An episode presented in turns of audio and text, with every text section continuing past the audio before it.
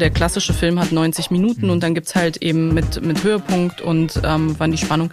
Und jetzt soll das Ganze immer durch Werbung unterbrochen werden. Und da frage ich mich. Tech Freaks, der Hightech-Podcast von Bild. Mit den wichtigsten News der Woche. Herzlich willkommen zu Tech Freaks, dem Hightech-Podcast von Bild. Ja, wir sitzen heute zum ersten Mal zusammen in einem Studio. Vielleicht ist die Pandemie doch irgendwann mal zu Ende. Und wenn ich sage wir, dann sind das Alexandra Nikolai und ich Martin Eisenlauer. Hallo, wir wollen über Technik reden und wir legen auch gleich los. News der Woche. Ja, endlich mal schön, äh, sich hier zu sehen, finde ich. Und ähm, da wir ja immer wieder tolle Themen mitgebracht haben, heute geht's auch mal um äh, Google I.O.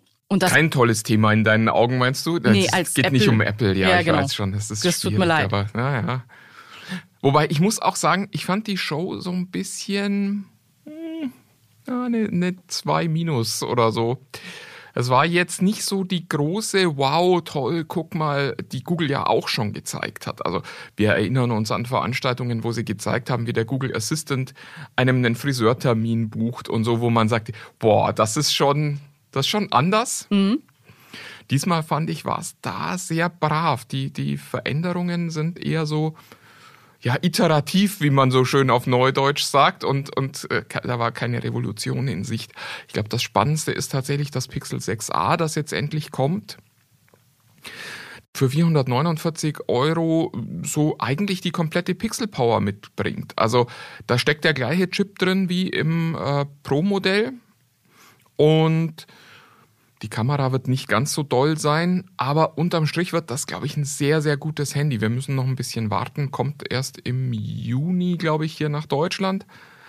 Aber das hört sich alles sehr, sehr vernünftig an, was Google da macht. Ich bin, bin sehr gespannt. Also, das ist auf jeden Fall ein schlauerer Schritt als das iPhone SE weil es halt tatsächlich eine vernünftige abgespeckte Variante ist. Nicht irgendwie so mit dem Design von vor sieben Jahren und ähm, dem Display von vor zwölf Jahren oder so. Ja, also es ist ja jetzt auch nicht, äh, nur weil ich ein Apple-Fan bin, heißt das nicht, dass ich jetzt äh, Google-Produkte disse. Und wenn das ein vernünftiges Telefon ist, ich bin mir sehr sicher, ich habe in meinem Bekannten, wenn nicht sogar in meinem Familienkreis jemanden, der das ins Auge fassen wird. Das weiß ich jetzt schon ist für mich halt irgendwie, ich komme mit der Infrastruktur bei denen nicht klar. Aber das ist alles äh, meine Welt. Naja, du bist Programmiererin, da kann man nicht erwarten, dass du dich mit Technik gut auskennst. Na, ja, nee, ähm, ja, nee. Da habe ich übrigens ein Missverständnis äh, aufzuklären, nur so am Rande. Ich bin, äh, per Definition bin ich Product Ownerin, nicht Entwicklerin. Aber das ist alles, ja, ähm, ja. deswegen, ich kenne mich tatsächlich nicht mit, mit Technik aus. Her hervorragend. Wer, wer, tut das schon? Ich bin ja auch Redakteur. ja, was gab's sonst Neues? Die Pixel Watch fand ich sehr, sehr spannend. Ähm, da gab's ja im Vorfeld schon Bilder und wir wussten schon so ein bisschen länger, dass die ganz schick aussehen wird, dass die vor allen Dingen auch rund sein wird. Ja, auch da müssen wir noch ein bisschen warten. Aber ich bin sehr gespannt auf diese äh, Fusion zwischen Fitbit, die Google ja vor einiger Zeit gekauft hat, und jetzt dann tatsächlich eine Smartwatch, die auf Wear OS auch basiert. Das war ja bisher immer so das Fitbit-Problem. Die Geräte waren irgendwie ganz cool, aber halt nicht so erweiterbar. Ja, bei Wear OS war es alles sehr erweiterbar, aber die Geräte waren nicht so cool. Und jetzt bin ich gespannt, mhm. ob quasi die Pixel Watch das Beste oder das Schlechteste aus beiden Welten erbt. Also ob es dann am Ende so ist, dass es irgendwie alles doof ist. Oder ob wir jetzt wirklich ein Gerät kriegen, das A schick aussieht, das tut's schon mal und B dann aber eben auch so flexibel ist wie das, was man so von einer Smartwatch erwartet, wo ich bisher so das Gefühl habe, da liefern auch nicht so viele. Die Apple Watch ist toll, funktioniert aber halt nur mit Apple. Und alle anderen Geräte, die ich gesehen habe, sind so, ja, sind schon okay. Aber also die Galaxy Watch zum Beispiel finde ich, finde ich eine schöne Uhr, aber eben nicht so ein Apple Watch Killer. Ja, ich bin gespannt. Äh, tatsächlich fände ich es interessant, wenn eben dieses Universum dann halt bei Google auch eben ergänzt wird durch, durch eine vernünftige Uhr. Ja. Mal gucken. Mal gucken. Ja, dann gab es schon so ein bisschen Blick auf das Pixel 7.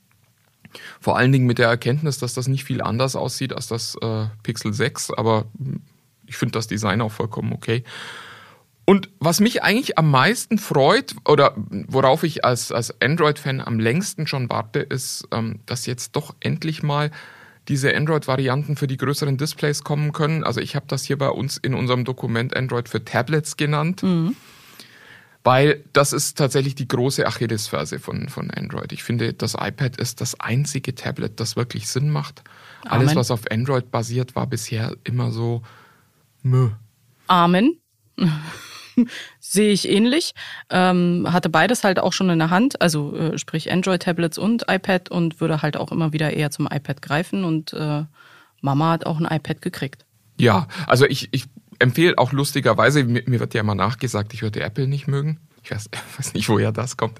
Aber wenn jemand kommt und sagt, ich will ein Tablet kaufen, empfehle ich tatsächlich immer zuerst das iPad. Mhm. Einfach weil das ein Tablet-Computer ist, der als Tablet-Computer auch gebaut ist und wo du das auch spürst. Und ich habe bei den, bei den Android-Tablets ganz oft das Gefühl, das fühlt sich dann an wie so ein übergroßes Handy. Mhm. Und da ist eben nicht fürs Handy optimiert, sondern ähm, beziehungsweise ist immer fürs Handy optimiert und nicht für den großen Screen. Mhm.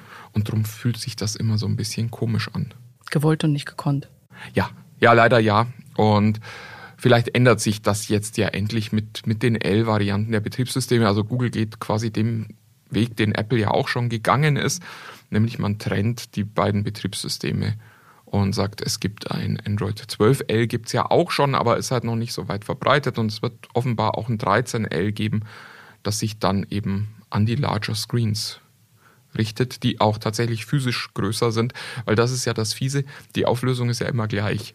Also egal, ob du ein Handy in der Hand hast oder ein 13 Zoll Tablet, die Auflösung ist oft auf dem Handy sogar noch höher.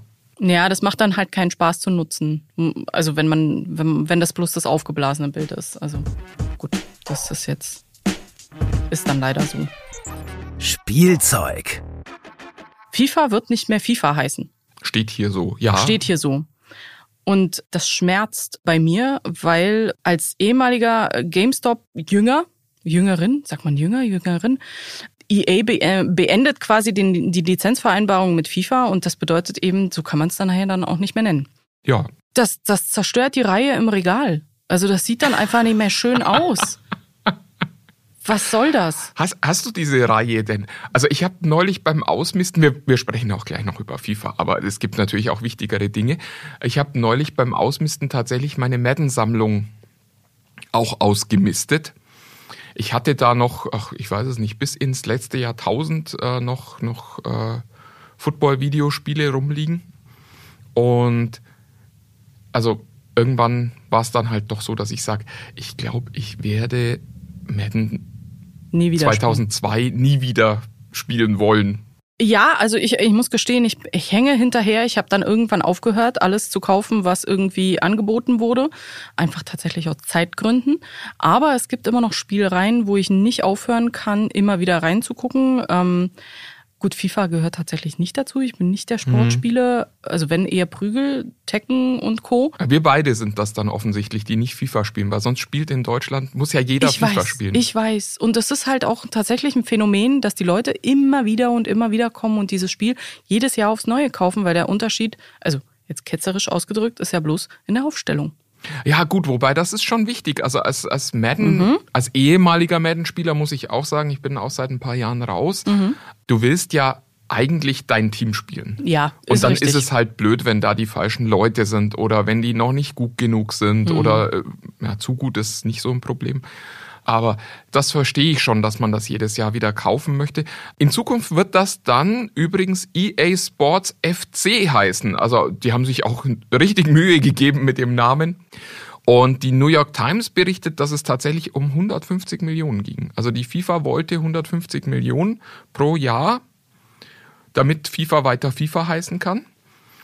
Und selbst das wäre aber nicht das Problem gewesen, sondern EA hätte offenbar ein Problem damit gehabt, dass die FIFA diesen Namen gern auch noch an andere Leute für ihre digitalen Dienste weitervermittelt hätte. Also das heißt, EA hätte 150 Millionen im Jahr mhm. gezahlt und dafür aber noch nicht mal die exklusiven Gaming-Nutzungsrechte gehabt. Und daran ist es dann offensichtlich gescheitert. Die für die Spieler, glaube ich, wichtige Frage ist ja gar nicht so sehr, ob es FIFA heißt oder nicht. Ich glaube an, also ja, EA Sports FC, da wird man sich ein bisschen dran gewöhnen müssen. Mhm. Aber wichtig ist ja, sind alle Spieler drin, sind alle Mannschaften drin, sind alle Ligen drin. Und da sagt EA, da sind sie sehr, sehr zuversichtlich. Was rausfällt, wird die WM sein. Logischerweise, das ist eine FIFA-Veranstaltung, da können sie nicht viel machen. Aber angeblich haben sie alle Ligen, alle Spieler, alle irgendwas, die bisher drin waren, auch unter Vertrag in einer Form, die es ihnen erlaubt, das auch weiterzumachen. Ich bin sehr gespannt, mhm. weil es eben tatsächlich auch in der Vergangenheit immer wieder, ich kann immer nur über Football sprechen, diese Momente gab, wo es diese Exklusivverträge nicht gab und dann so absurde Dinge passiert sind. Also ich erinnere mich noch an Madden, das hatte quasi alle richtigen Spielernamen drin, mit Ausnahme von zweien. Das waren nur dummerweise Jerry Rice und Joe Montana von den 49ers damals. Und da hieß dann der Quarterback der 49ers, hieß dann Joe Oklahoma, glaube ich, oder so. Und das ist dann schon immer so ein bisschen komisch gewesen. Also wer weiß, ob das bei FIFA ansteht. Sie sagen, es wird nicht passieren, aber ja. Bleibt abzuwarten. Aber die 150 Millionen können Sie mir überweisen, wenn Sie die halt. Ähm die sind jetzt quasi übrig, genau. Ja, ja, ja nehme ich. Ja, du, wir rufen gleich mal nach dem Podcast an. So machen wir es. Das wird sicher gut gehen. Äh, spannend wird auch sein, ob die FIFA sich da dann jetzt mit einem äh, weiteren Spiel positionieren wird. Ja. Theoretisch Pro Evolution Soccer, ja, ist nicht mehr so. Aber die initialen gelaufen. Entwicklungskosten könnten natürlich, wenn man jetzt nicht mehr mit EA zusammenarbeitet, exorbitant ja. werden. Und da muss man, bis man ein Studio gefunden hat, also ich meine, ein Studio zu finden, dem man 150 Millionen dann in den Rachen wirft und dann, ähm, so wie ich, sage ich, nehme ich. Ähm, aber ich meine, alles war schon fertig. Ne? Man braucht ja nur Gesichter und Namen austauschen und dann immer wieder das Spiel nachbessern. Wenn ich mir jetzt vorstelle, die müssen from scratch, also quasi von vorne ja. halt nochmal anfangen, ist das mit Sicherheit ein Invest, der nicht trivial ist am Anfang. Würdest du für 150 Millionen Product Owner werden dieser, äh, dieses Projekts? Ja. Ja. Punkt. Punkt. Today we're introducing unser täglich Apple gib uns heute. Apropos Punkt, das ist eigentlich auch eine schöne Überleitung zum nächsten Thema. Ähm, es, es, hat sich ausgespielt bei Apple. Mhm. Äh, die haben am Dienstag den letzten iPod hergestellt. War ein iPod Touch. Mein erster Reflex war, wie es gibt noch iPods. Ja, das wollte ich jetzt nämlich auch fragen. Ich, trotz als Jünger bin ich nie in den iPod eingestiegen. Ich bin irgendwann bei den Sony Walkmans ausgestiegen und danach irgendwie direkt auf MP3 äh, Player umgestiegen. Das heißt, mir fehlt dieser iPod Altar, wenn du so möchtest, mit äh, allen Geräten. Und ich bin tatsächlich da auch raus gewesen. Also ich, für mich war das auch eine Überraschung, muss ich sagen. Aber ja, die Aktienkurse brechen ja auch gerade ein, also kein Wunder. Es scheint, genau, das liegt sicher an meinem Wort. Ähm, ja, es scheint tatsächlich, also das, das, das Sujet ist halt einfach überkommen irgendwie. Das, du hast heute den MP3-Player im Handy und niemand mehr hat das Bedürfnis, noch einen eigenen Musikplayer mit sich rumzutragen. Ich habe auch tatsächlich neulich einen Artikel darüber gelesen, beziehungsweise in dem erwähnt wurde, dass der iPod nichts anderes als der Zwischenschritt zum iPhone dann gewesen ist und deswegen ja. quasi die Redundanz, warum zwei Geräte herstellen. Wobei das finde ich tatsächlich ein bisschen, ein bisschen unfair. Mhm. Und das wird dem Produkt auch nicht gerecht. Also ich, ich stelle in solchen Momenten ja immer fest, wie alt ich tatsächlich schon bin und wie lange ich diesen Scheiß schon mache.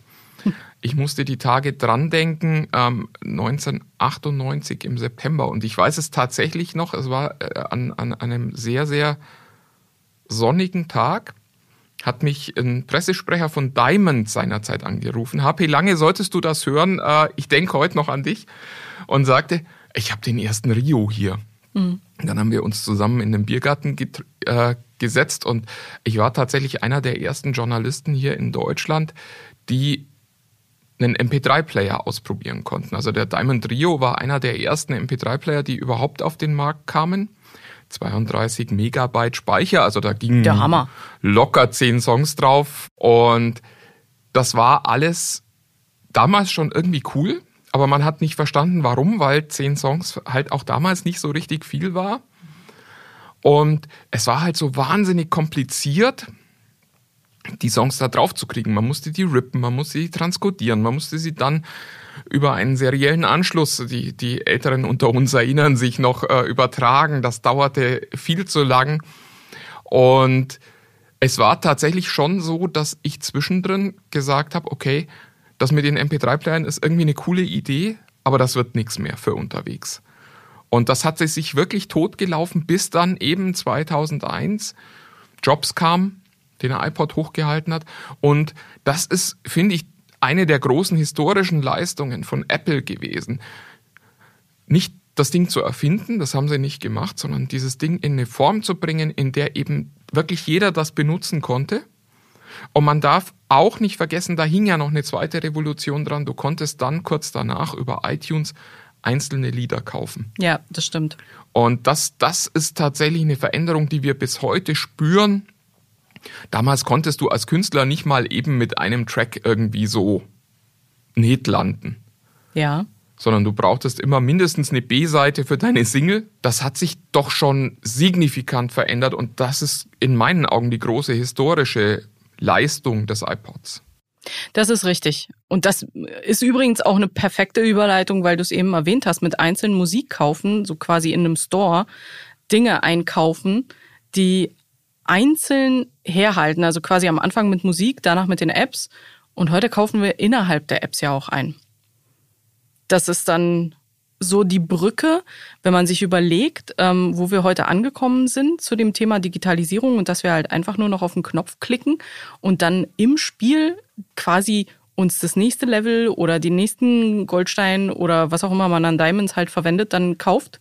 Ist das schon irre, dass das schon so früh angefangen hat, 2001? Ja, du, du denkst schon weiter und viel schneller als ich. Oh, Entschuldigung. Wir müssen an der Stelle noch einmal kurz eine Pause machen, weil ja gleich noch ein Teaser spielen soll. Oh Gott, gut.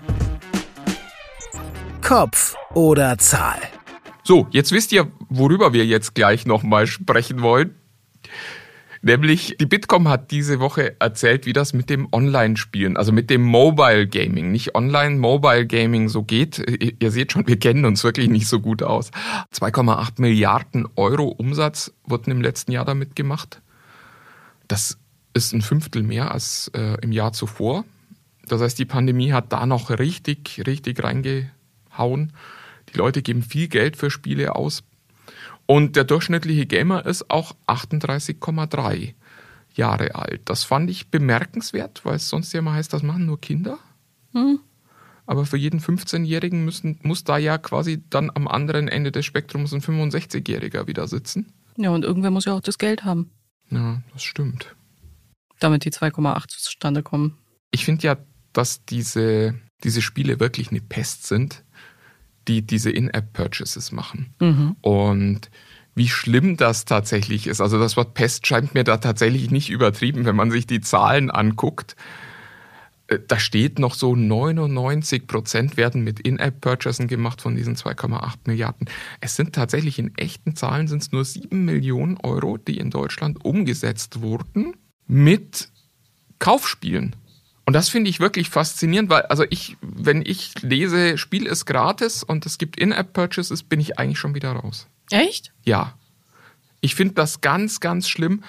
Ich glaube auch ehrlich gesagt, dass es so ein bisschen der Untergang der Spielkultur ist, ist vielleicht noch nicht Abendland, aber weil du Geschichten anders erzählst. Ja, das stimmt. Das Schöne an, an einem Spiel, ich kämpfe gerade immer noch mit Elden Ring, das, äh, gut, das ist auch ein schlechtes Beispiel, weil das seine Geschichte ja auch nicht freiwillig erzählen möchte. Aber eigentlich ist es ja so, dass dir ein Spiel eine Story erzählt und im Verlauf dieser Story eben auch ein unterschiedliches Pacing stattfindet. Mhm. Und mein Beispiel ist immer, stell dir einfach vor, du gehst ins Kino, du gehst da gratis hin und nach fünf Minuten sollst du Geld bezahlen, dass du weiter guckst. Und nach weiteren fünf Minuten sollst du wieder Geld bezahlen, um den Film weiter gucken zu können. Und so geht das immer weiter. Und drum brauchst du so eine konstante, du, du kannst keine Spannungskurven aufbauen oder dann auch mal langsamere Momente haben, sondern du brauchst ständig Spannung, Spannung, Spannung, Spannung. Und genauso sind natürlich auch diese furchtbaren Spiele gebaut. Aber daran sind wir doch schon gewöhnt seit, also seitdem ich denken kann, ich bin ja jetzt auch schon ein älteres Kaliber. Ich meine, Netflix, HBO, all die Großen fangen jetzt auch mit Werbung zwischendurch an. Das heißt, ähm, beziehungsweise bieten jetzt solche Modelle mit Werbung ja. zwischendurch an. Die Serie, der Film ist ausgelegt auf Spannungskurve zwischen, früher in der Filmwissenschaft hat man gesagt, der, der beste, der klassische Film hat 90 Minuten mhm. und dann gibt's halt eben mit, mit Höhepunkt und ähm, wann die Spannung. Und jetzt soll das Ganze immer durch Werbung unterbrochen werden. Und da frage ich mich, es ist doch dasselbe Konzept wie das In-App-Purchasing. Äh, ich äh, mache den, mach den Fernseher an, starte meine Serie. In den ersten fünf Minuten habe ich schon die erste Werbepause. Ist alles nicht so schlimm, weil ich fühle mich ja belohnt dadurch, dass mein, mein, mein Abo dann ja günstiger wird. Alles gut. Aber wenn wir überlegen, dass wir das im Fernsehen haben, dass wir das jetzt auch bei den, bei den Paid-Modellen halt im, im Online-Streaming halt haben, eigentlich sind wir doch schon daran gewöhnt, Geld zu bezahlen, nur es ein anderes Modell halt ist. Ich finde es trotzdem schlimm. Nee, also, ich, also das werde ich dir jetzt nicht ausreden, um Gottes Willen. Das ist genau dieser Punkt, weswegen mhm. ich zum Beispiel auch lange Zeit sagte, TV-Serien sind eine Katastrophe, weil eben viele dieser Serien gerade in meiner Jugend so gebaut waren, dass du jede Folge allein gucken kannst. Und du musst nicht die Folge davor kennen, du musst nicht die Folge danach kennen. Das hat sich zwischenzeitlich ja mal so richtig verbessert. Da waren dann so, so epische Sachen wie, wie Breaking Bad möglich. Und heute habe ich wieder das Gefühl, gehen wir genau wieder dahin zurück, wo wir eigentlich nie hin wollten, weil es eben einfacher ist, das zu monetarisieren. Weil du halt niemanden dazu kriegst, zu sagen, okay, zahl mal 800 Euro, um Breaking Bad zu sehen. Das ist wahr. Naja, also ich finde, das ist auch tatsächlich ein Rückschritt über diese Modelle, auch wenn es natürlich weniger weh im Portemonnaie tut. Aber die Realität, dass ich jetzt halt für einen Service, für einen Streamingdienst bezahle und dann auch noch Werbung mir angucken muss, dann habe ich das Gefühl, dass es wie früher bei Fernsehen ist. Ich bin jetzt irgendwie bei ARD und ZDF, habe die Werbung nicht, wechsel zu dem Privaten. Bei dem Privaten habe ich Werbung, da ist aber die Sendung schon so gestrickt. Also irgendwie habe ich das Gefühl, wir machen drei Schritte zurück gerade in dem ich, Beziehung, Ich finde das Bereich. auch total faszinierend, dass die Leute da drauf reinfallen immer wieder. Ja. Also ich, ich habe viele dieser Free-to-Play-Spiele wirklich lang gespielt. Und also wenn du einmal verstanden hast, dass eben kein Ende kommt, dass es auch diese Belohnung nicht ja. gibt, sondern du baust nur das nächste, um dann wieder genau von vorn anzufangen. Und dann sparst du wieder deine Punkte, bis du das nächste bauen kannst. Und dann sparst du wieder, bis du das nächste bauen kannst. Aber da, da kommt nicht diese Story, die sich plötzlich mal weiterentwickelt. Ich finde das total faszinierend, dass, also ich verstehe noch sowas wie Candy Crush. Wo ja, du sagst, okay, da schmeiße ich mal irgendwie zehn Minuten rein und dann will ich aber doch zwölf Minuten spielen und dann zahle ich für die letzte Partie halt. Ist doch okay. Habe ich auch wenig Probleme damit. Aber dass wir uns wirklich dieses, dieses Genre des großen Geschichtenerzählens-Spiele kaputt machen, damit, dass wir nicht bereit sind, da ein bisschen Geld dafür auszugeben. Das finde ich sehr schade. Ja. Und die Zahlen zeigen halt, dass es offensichtlich genauso ist. Inside Internet. Ja, und bevor das jetzt alles hier zu trüb wird, habe ich noch eine schöne Geschichte.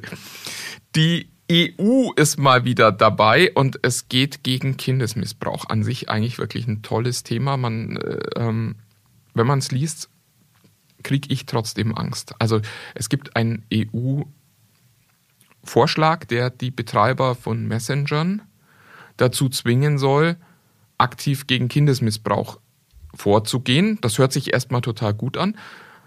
Wenn man dann aber guckt, was die tun sollen, dann kriegt man wirklich ein bisschen Angst. Nämlich die Idee ist, dass man wirklich alle Kommunikation überwacht und dann eben entsprechend reagieren kann, wenn dort was passiert.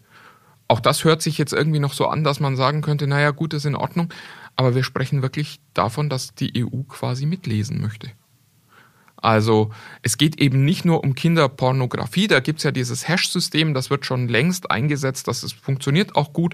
Und das bedeutet auch nicht, dass jeder Inhalt gescannt wird, beziehungsweise da wird er eben nur gescannt, aber äh, es wird nicht alles angeguckt, sondern das, was die EU sich vorstellt, das soll auch gegen Grooming helfen.